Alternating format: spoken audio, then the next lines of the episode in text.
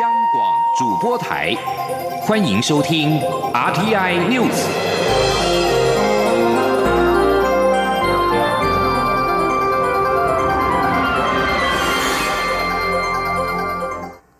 各位好，我是主播王玉伟，欢迎收听这节央广主播台提供给您的 RTI News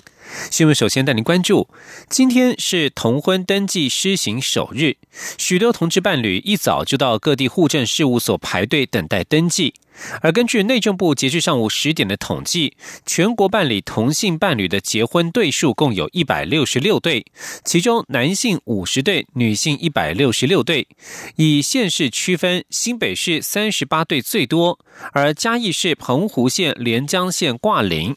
首对同志新人则是在上午八点在台南市安南区完成登记。内政部将在下午两点再次公布最新统计数据，晚间九点左右公布同婚登记首日全台结婚对数。台湾伴侣权益推动联盟创办人许秀文与秘书长简志杰今天前往台北中正户政事务所办理结婚登记。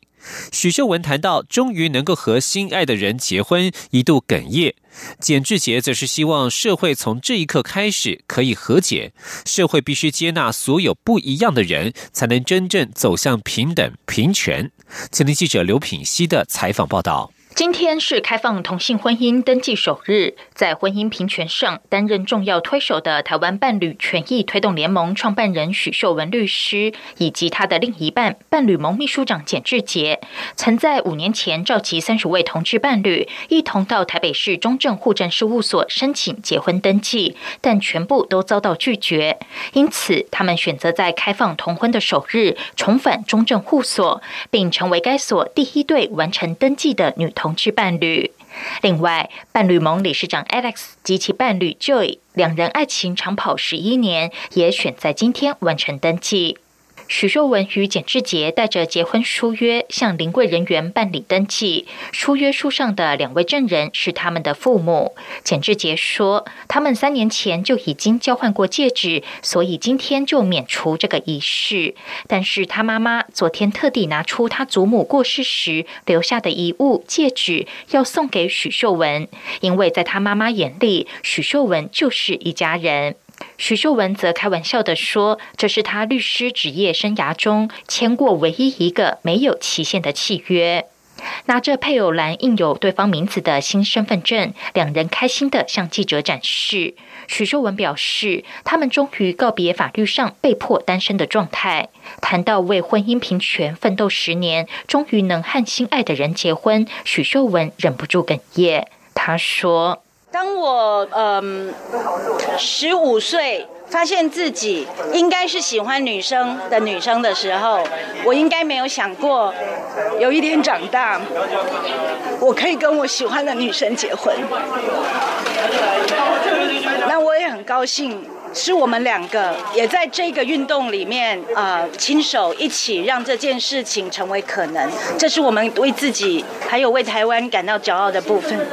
简志杰也感性的表示，他从小就是讨人喜欢的孩子，也自诩要成为一个温暖包容的人。但遇到许秀文后，他的人生做了很大的改变。他从没想过，在他的人生中会有人讨厌他。但走在社会运动的路上，就不可能讨每个人喜欢。他们承受了许多苦，但这一刻，他觉得一切都很值得。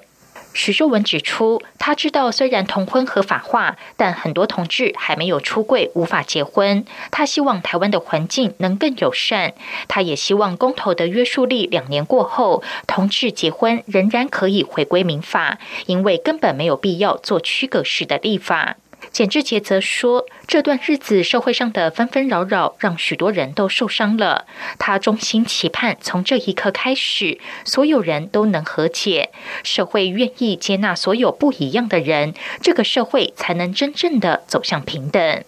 央广记者刘聘熙在台北的采访报道。今天有不少同志新人结为连理，以台北市信义区的户政事务所为例，一早八点三十分不到，就有不少的同志伴侣盛装打扮，想要在值得纪念的这一天登记结婚。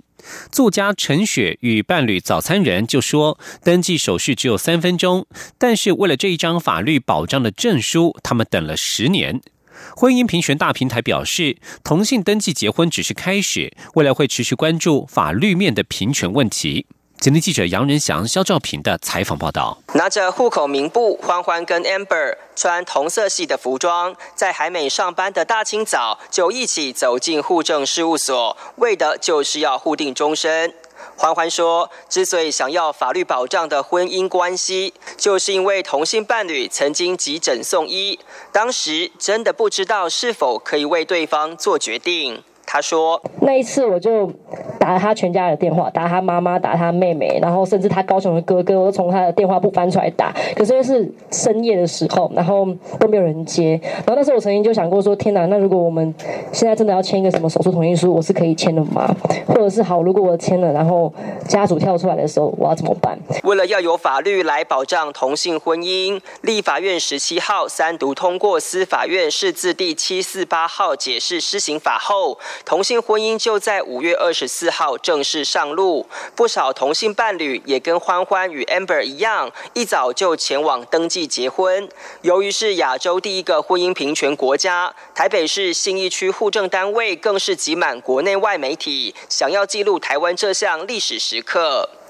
长期推动婚姻平权的运动者齐家威也系上象征 LGBT 彩虹领带，穿上大红西装，要为同性伴侣的登记结婚送上祝福。齐家威还特地拿出蔡英文总统送给他用来签署法案的笔，来为同志婚姻写下见证。虽然婚姻手续不用十分钟，但是对很多同志伴侣来讲，却是等了好几十年的岁月。作家陈雪与伴侣早餐人为了这一张婚约，两人守候了十年约定。陈雪说：“我刚刚在办手续的时候，其实只要三分钟。不过这条路我们走了十年，同志团体走了好几十年。其实我的心里非常感触，非常的深。这样，然后。”那我非常感谢台湾社会是一个这样进步开放的社会，然后我觉得，呃，同志结婚合法只是第一步，希望将来这个透过同志婚姻的合法，可以让同志更为社会大众所接纳。就是一般人，不管是头纱捧花、礼服西装，还是互定终身的婚戒，同志伴侣都开心的为了这一天做好准备。只是面对未来可能出现的法律制度等权益问题，婚姻平权大平台总召吕新杰表示，他们会持续向政府倡议，让台湾落实婚姻平权。中央广播电台记者杨仁祥、肖兆平采访报道。继续关注台湾的国防突破。蔡英文总统今天前往宜兰苏澳的龙德造船厂，出席海军高效能舰艇后续舰首舰及快速布雷艇首艇建造开工典礼。总统表示，沱江舰、布雷舰前舰厂动土都是国建国造，引领新海军起航的最好实证。总统并且以龙德厂门口所写的“勇者不惧”四个字指出，他未来会跟大家一起为宜兰、为台湾打拼。面对国防安全和经济转型的挑战，都要以勇者不惧的精神来面对各种挑战。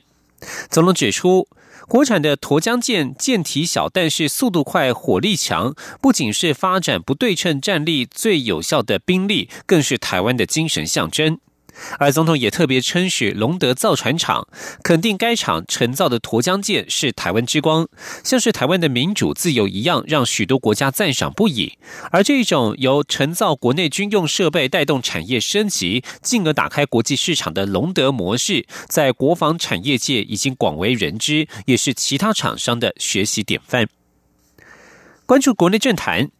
民进党总统初选蔡赖之争僵局难解，坚持走完初选的行政院前院长赖清德抛出赢的策略新方案，但是遭到质疑是去没收中执会。赖清德今天表示，他提出新方案是展现他的诚意，他主张与韩国瑜进行对比民调，不然要跟谁对比他都接受，只希望党的制度能够维持，初选有公信力，社会才会给民进党支持。前天记者刘玉秋的采访报道。民进党总统初选时程，中指会之心悬而未决，蔡赖之争僵局难解。行政院前院长赖清德日前向湖人小组抛出赢的策略新方案，只要蔡英文总统民调赢过国民党的韩国瑜，他就无条件支持蔡总统，或是只要他的民调也输了韩国瑜，即使蔡总统也输，他同样支持蔡总统竞选连任。但此方案遭质疑是政变，没收中指会，也导致蔡赖阵营拔刀相向。赖清德接受广播节目《台湾铃声》专访时表示，新方干是他的诚意，他亲至党中央，也不是去没收中执会，而是当天中执会有执轨提案要更改游戏规则，如果强行表决，民进党会倒，社会无法接受。赖清德并说，他与蔡总统间不是互相竞争，竞争对象应该是国民党。不管提出什么对比对手，他都接受，只是希望民进党初选制度可以维持。不是咱两个人你互相竞争啊，咱的对象是韩国民党，国民党主要的候选人就是韩国瑜嘛。因昨提出来是韩国瑜了，无你要提什么人来对比，我拢接受啦。嗯，就是干那希望讲党的体制会当维持，咱的初选会当有公信力，社会再当给咱支持。其实我也不是不过主持人质疑，蔡阵营若形势比人强，赖清德是否会为了大局而退选？赖清德说：“初选是民主的程序，背后的意义就是民主的精神，人民做主。他不会因为遇到困难就退出。”主持人也追问赖清德，究竟与蔡总统间最后有无合作空间？赖清德重申，他接受初选的结果，他赢，希望蔡总统能支持他。若蔡总统赢，他也会支持蔡总统。必须经过民主的程序，合作才是真合作，团结才是真团结。否则，这时候两人。人说好，或是几个人关起门来说好，社会不会认同、感动。即使表面能团结，也未必能赢得明年总统及立委大选的胜利。中广电台记者刘秋采访报道。民进党二十四位中执委提案初选民调采取三人对比，对手人选为高雄市长韩国瑜及台北市长柯文哲，建议修行宪政办法。但是双方对于民调方式三次事务性协调都未能达成共识。党主席卓荣泰提案主张回归初选办法规定。民进党秘书长卢文嘉今天对此表示，卓荣泰坚持制度，选择向历史与制度负责，他要为这样的做法加油，并且呼吁党内团结，因为大家都有相同的信仰。继续关注国际消息，美国总统川普二十三号以非常危险来形容中国电信巨擘华为，但表示与华为的争议可在美中贸易协议当中解决。美国上周以国安为由禁止美国企业与华为生意往来，此举导致全球许多科技公司跟进。在此同时，美国国务卿蓬佩奥二十三号稍早则是指控华为创办人任正非有关华为与北京当局缺乏关联的说法是在说谎。蓬佩奥说，华为不只和中国关系密切，而且是和中国共产党关系密切。这种关联性的存在，使得美国资讯处于危险当中。而现在贸易战不但有新的冲突出现，美国商务部二十三号表示将提出一项新规定，针对那些低估本国货币对美元汇率的国家产品要征收反补贴税，这是美方另一项可能对中国商品寄出更高关税的行动。而新的法规也可能使得国家的产品面临更高关税的风险，包括了日本、南韩、印度、德国和瑞士都可能面临这样的风险。另外，国际货币组织 （IMF） 在周四公布的一项研究当中发现，在美中贸易战当中，美国对中国商品征收的关税几乎全部由美国进口商承担。美国总统川普本月初曾经表示，对中国商品征收更高的关税充实了美国国库，但是 IMF 表示，关税导致美中贸易减少，但双边贸易逆差基本上没有变化。而在中东情势方面，美国总统川普二十三号表示，他不认为美国需要在中东增派军队来对抗伊朗，令人对五角大厦在这个地区的增兵计划产生质疑。川普表示：“我不认为我们会需要他们，我真的不认为。如果我们需要的话，肯定会派遣军队，不论我们需要多少人。”川普一直致力于减少部署在世界各地的美军人数。他是在即将听取美国代理国防部长夏纳汉简报新的部署计划之前发表这项谈话。夏纳汉二十三号稍早表示，五角大厦正在考虑增兵中东地区，以便加强保护当地的美军。不过，夏纳汉驳斥媒体报道，宣称目前尚未讨论到增兵到中东的确切人数。以上新闻由王玉伟编辑播报，稍后请继续收听央广午间新闻。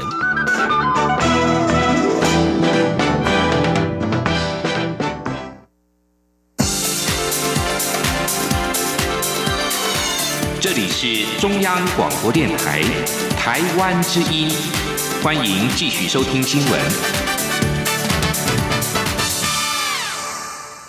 欢迎继续收听新闻，我是陈怡君，关心环保的议题。今天是全球气候行动日，为了响应五二四全球气候行动，环保团体今天串联在台湾遍地开花，举办游行活动、排字行动和艺术行动，诉求守住关键的摄氏一点五度。游行活动预计在今天下午展开，包括政治人物、青年代表等都会参加游行，并且安排了方舟生态灭绝行动剧，要唤。醒民众对气候变迁议题的重视。记者王维婷的报道。今天是五二四全球气候行动日，共有一百一十九个国家响应这项行动。台湾的环保团体也在今天串联发起游行、排字等活动，呼吁政府不得隐瞒气候变迁真相，五个月内召开国民气候会议。主办单位上午举办行前记者会，呼吁民众关注气候变迁议题。出席记者会的小林村代表周金元表示，小林村在莫拉克风灾中被灭村，使他失去挚爱的家人。周金元呼吁大家勿忘莫拉克风灾这个台湾受气候变迁影响的严重案例，不要再有第二个小林村。周金元说。希望说，呃，在这个活动里面呢，再三的呼吁哈，我们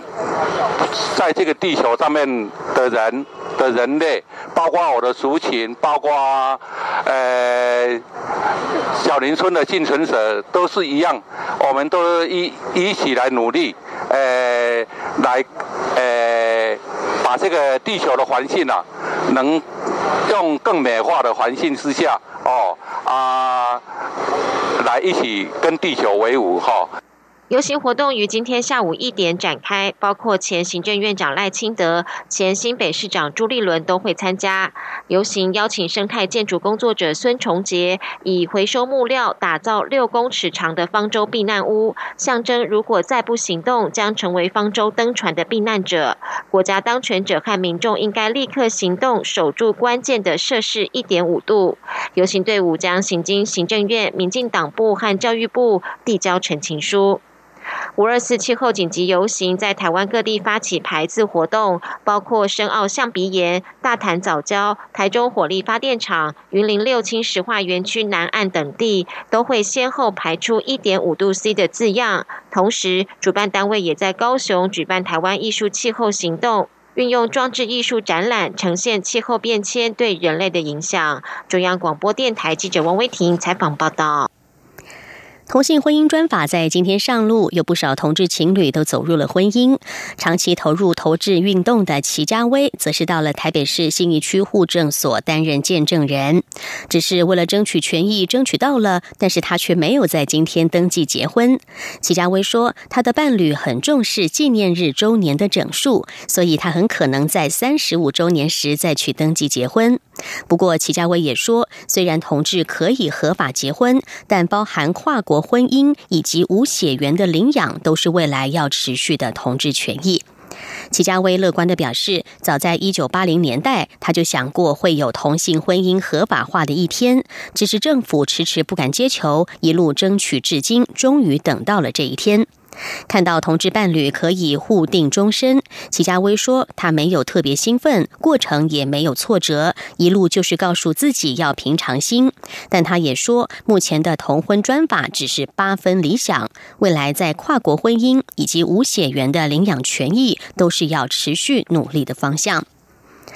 而在日本长期同从事了同志运动的学者林木贤，今天上午也到了中正户政所为登记的好友祝贺，并了解台湾开放同婚登记首日的状况。他表示，日本的同性情侣也在今年二月提起了诉讼，追求同婚合法化。他相信日本能够在五年内追上台湾的脚步。记者欧阳梦平的报道。台湾伴侣权益推动联盟秘书长简志杰与律师许秀文二十四号上午前往中正户政事务所登记结婚。他们的好友也是已经从事同运三十年的战友，日本明治大学法学部教授林木贤也特地穿着印有“台湾美丽宝岛”的 T 恤到场为他们祝福。看到包括自己好友等多对同性新人一早就前往登记，林木贤感触很深。哦，非常 非常感动，非常感动，这是这么的理所当然的事事情，需要这么多的这个努力跟时间，所以有一点不可思议，对吧？因为我们也是人呐，为什么不能结婚？好奇怪，为什么说歧视啊？没有道理。林木贤也指出，台日的同性伴侣很多，想结婚的也很多，但是日本没有开放同婚，碍于台湾的国际司法现行规定，台日伴侣也无法在台湾登记结婚，这一点很令人遗憾。他希望能够修法开放。在日本，有十三对来自各地的同性情侣，在今年二月以现行法律制度违反婚姻自由为由，向法院提出损害赔偿诉讼，希望借此追求同婚合法化。林木贤说：“虽然日本社会漠视同婚议题，但幸好宗教团体不像台湾这么强烈反对。只是日本的司法过程很漫长，可能需要五六年的时间。他相信日本能够在五年内追上台湾的脚步。”他说。相信我五年之内可以实现，争取，不然的话就来不及了，我的人生就结束了。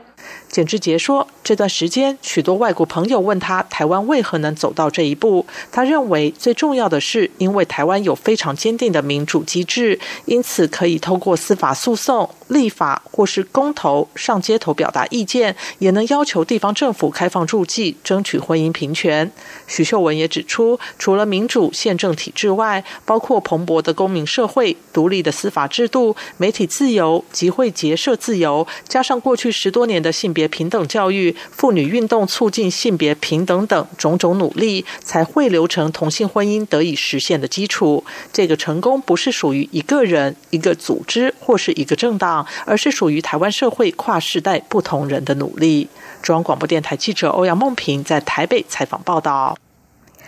行政院日前通过了总统、副总统选举罢免法及公职人员选举罢免法修正案。为了防堵选举不实广告，当事人可以申请紧急限制刊播令，法院要在三日之内裁定，并且通知媒体立即下架。立法院院会今天将本案交付内政委员会审查，遭到国民党团提议退回程序委员会。经过表决之后，不敌民进党团的人数优势，法案仍然顺利的一度复位。记者郑玲的报道。为了防止选举黑函播送，行政院提出修正总统、副总统及公职人员选罢法，新增选举期间，拟参选人、候选人、被罢免人或罢免案提议人对不实内容的竞选或罢免广告，得向法院申请紧急限制刊播令。若遭裁定紧急限制刊播却不遵守，法院得裁定处二十万元以上两百万元以下代金。立法院会二十四号将法案排入报告事项处理，程序委员会建议交付内政委员会审。查，但国民党团提议要求退回程序委员会重新提出。经表决后，立法院长苏家全才是，本案照程序委员会意见通过，法案顺利复委审查。出席九十二人，赞成二十八人，反对六十四人，弃权零人，赞成者少数不通过。本案照程序委员会意见通过。内政部表示，本次修法是为降低抹黑文化对选举的影响，在去年十二月函送立法院审议的两项选罢法修正草案架构下，进一步将刊播不实竞选罢免广告的及时处理机制一并纳入规定。不过，司法院对修法表示反对。强调法院不应也不适合担任不实选举广告第一线审核机关，不宜介入政治进程中的言论表达。央广记者郑玲采访报道。接下来关心财经数据，美中贸易战越演越烈。台经院在今天发布了四月制造业、服务业及营建业三大营业气候测验点都同步下滑。四月制造业营业气候测验点比上个月下降了零点七七点，跌到五九十五点零八点，终止连续四个月走阳。服务业也比上个月减少了零点五三点，降为九十六点零九点。台经院景气预测中心主任孙明德指出，美中贸易战悬而未决，如果未来冲突没有办法缓解，他说现在只是战争片，未来可能会变成恐怖片。至于机械业，今年前四个月出口衰退了百分之四点三。机械工会理事长科巴西今天指出，美国对中国两千亿美元商品提高税率到百分之二十五之后，原先还在观望的产业将会加速移出中国。这对机械设备业而言是一大利多，只是投资设厂需要时间，目前仍在过渡期。预估机械业最快下半年将会迎来一波爆发期。不过，也希望央行能够注意新台币汇率贬值幅度，应该要和邻近竞争对手国差不多，机械业才能够抓住这波机会。记者谢佳欣的报道。受到美中贸易战冲击影响，我国机械业今年累计前四个月出口金额较上年同期衰退百分之四点三，工具机更是大幅衰退百分之十点三。有业者认为，台湾机械业正处于寒冬。不过，机械工会理事长柯拔西受访时持乐观态度。他指出，许多客户虽持观望态度，但是在美国提高对中国两千亿美元商品课税税率至百分之二十。十五，未来又可能有一波三千亿美元课税措施，也让许多在中国发展的产业终于认清趋势，不得不开始将生产基地移出中国。在贸易战带来的迁厂扩厂需求下，机械设备业最快下半年就会迎来一波出口爆发期。他说：“下半年或明年其实就应该陆陆续续，因为其实很多人上半年都在谈的，就是说。”不落地哈，所以大家还在观望，不会死心工啊，今早了今早啊那哈。但是现在在这一波，大家也看得比较清楚了，就是怎么样都要走。你看现在已经不是贸易战了，他开始打科技战，美国一定要把大陆压下去，这个大概已经成定局。所以我是对设备业是很乐观的原因，就是说你这个东西公司要设备嘛。科巴西也强调，很多厂商都接到客户要求暂缓出货，等到生产基地迁出中国，确定落脚何处，建厂完成后才会出货，情况没有那么糟。尽管机械业前景仍是短空长多，科巴西也呼吁政府提供协助，尤其是在新台币汇率上，贬值幅度应与周边竞争对手日本、韩国差不多，否则台湾机械业恐难以在这波贸易战契机中与对手竞争。中央广播电台记者谢嘉欣采访报道。美国联邦参议院军委会二十三号公布参院版的二零二零财政年度国防授权法案的草案摘要。根据摘要，法案表达国会支持加强美台国防关系。历经两年两天的小组讨论，二零二零财政年度国防授权法案的草案二十三号在军委会以二十五比二表决通过，将送交院会表决。法案摘要二十三号也同步对外公布。美国参议院军事委员会主席英和飞与首席议员利德二十三号发布新闻稿表示，中国与俄罗斯是美国长期繁荣与安全的核心挑战。国防授权法案将加强抵御外国干涉，强化与全球盟邦与伙伴关系，投资五 G 等技术，并且维持美国的核威慑力。法案草案指出，要求国防部将中国海外投资评估纳入中国军力年度报告，并且编制一份与中国及俄罗斯军方有关的学术机构名单，为美国与合作伙伴确保晶片以及其他先进电子产品的可靠供应链等。在参议院提出了参院版的国防授权法之后，众议院预计下个月也会提出众院版本。参众两院各自表决通过之后，会进行两院协商讨论最后的版本。在经过两院重新表决之后，送交白宫，由总统川普签署之后正式生效。